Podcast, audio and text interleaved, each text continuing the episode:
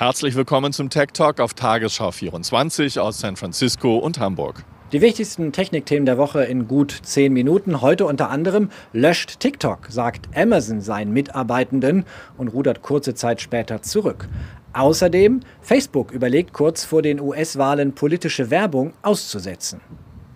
Und Linux bemüht sich um eine neutrale Sprache und wir schauen uns an, wie Google über Kenia Balance ausbringt. Und Björn, wie du siehst, ich melde mich diesmal nicht aus dem Studio, sondern von der Golden Gate Bridge.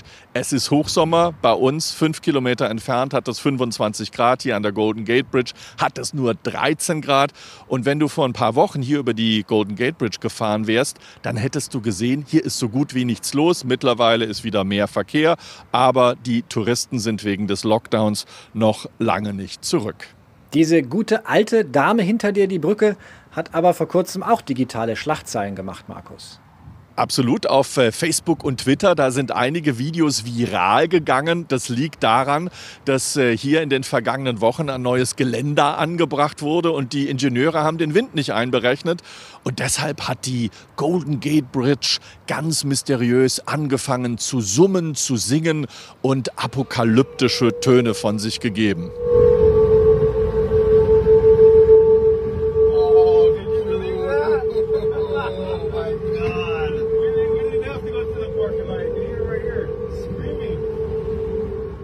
Eine weinende Brücke, Markus, das hat in diesen Tagen ja durchaus einige inhaltliche Schwere, auch mit Blick auf unsere Technikthemen diese Woche.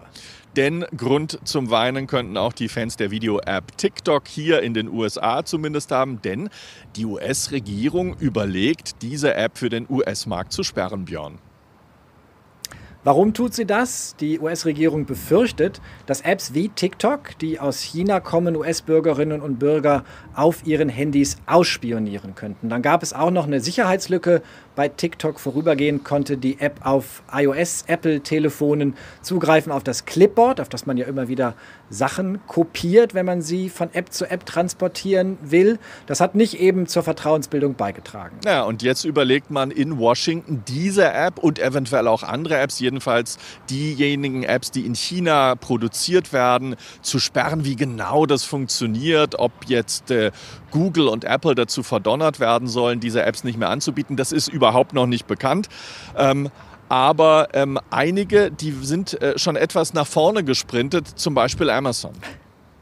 Ja, Fehlstart könnte man allerdings auch sagen. Amazon hat seinen 500.000 Mitarbeitenden eine E-Mail geschrieben und darin darum gebeten, die App TikTok zu löschen von Telefonen, die gleichzeitig auch auf Amazon E-Mails zugreifen könnten. Diese App wurde dann, diese E-Mail wurde dann veröffentlicht, unter anderem vom äh, Technikinformationsdienst The Verge.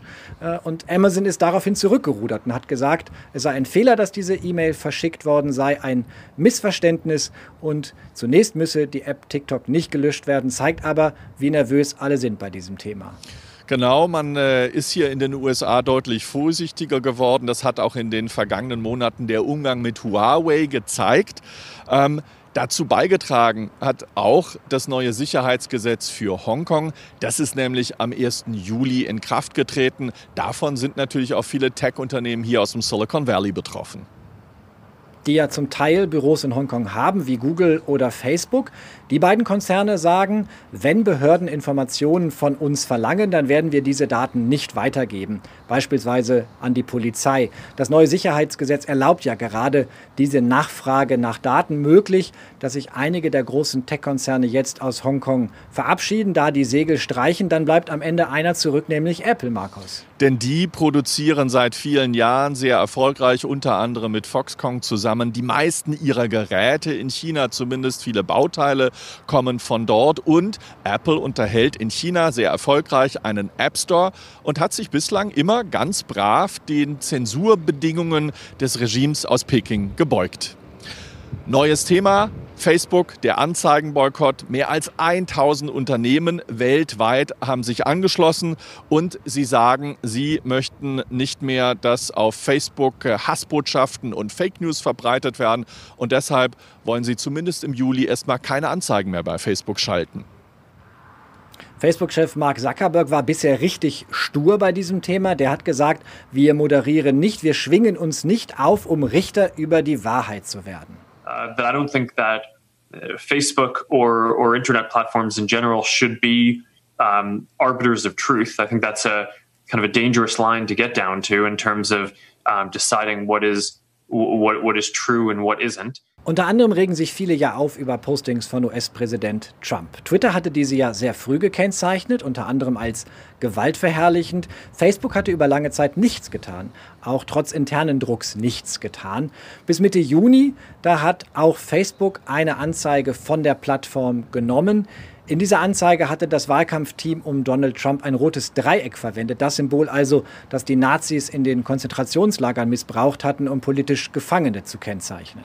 Jetzt aber, Björn, könnte eventuell ein Umdenken einsetzen. Angeblich wird innerhalb von Facebook diskutiert, in den Wochen vor den US-Präsidentschaftswahlen, also im November, politische Wahlwerbung ganz zu verbieten. Denn einer der Kritikpunkte an Facebook war unter anderem, dass Politiker in ihrer Wahlwerbung alles behaupten konnten, was sie wollten. Facebook hat gesagt, wir greifen dort nicht ein und genau das könnte eventuell zu Fall gebracht werden.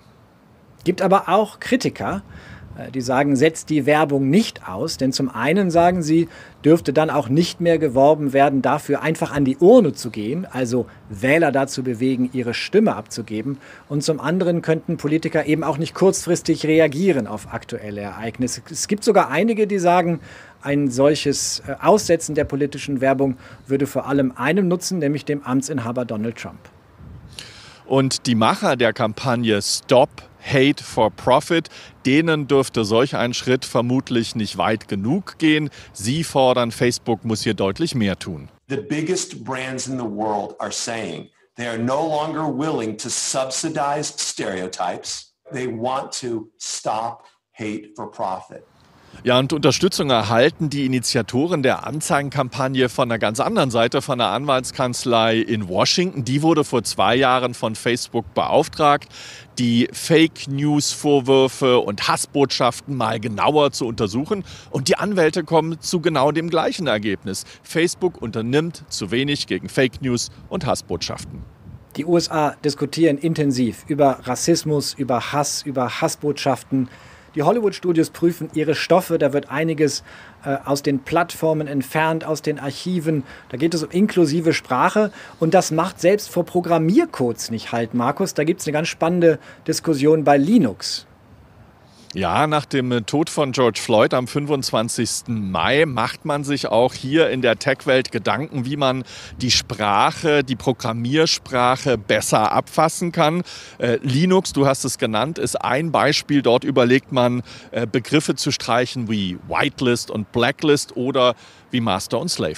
Das heißt, dass selbst in der Programmiersprache künftig neutrale Begriffe eingesetzt werden. Interessant, dass sich Rassismus bis in Programmiercodes durchgefressen hat.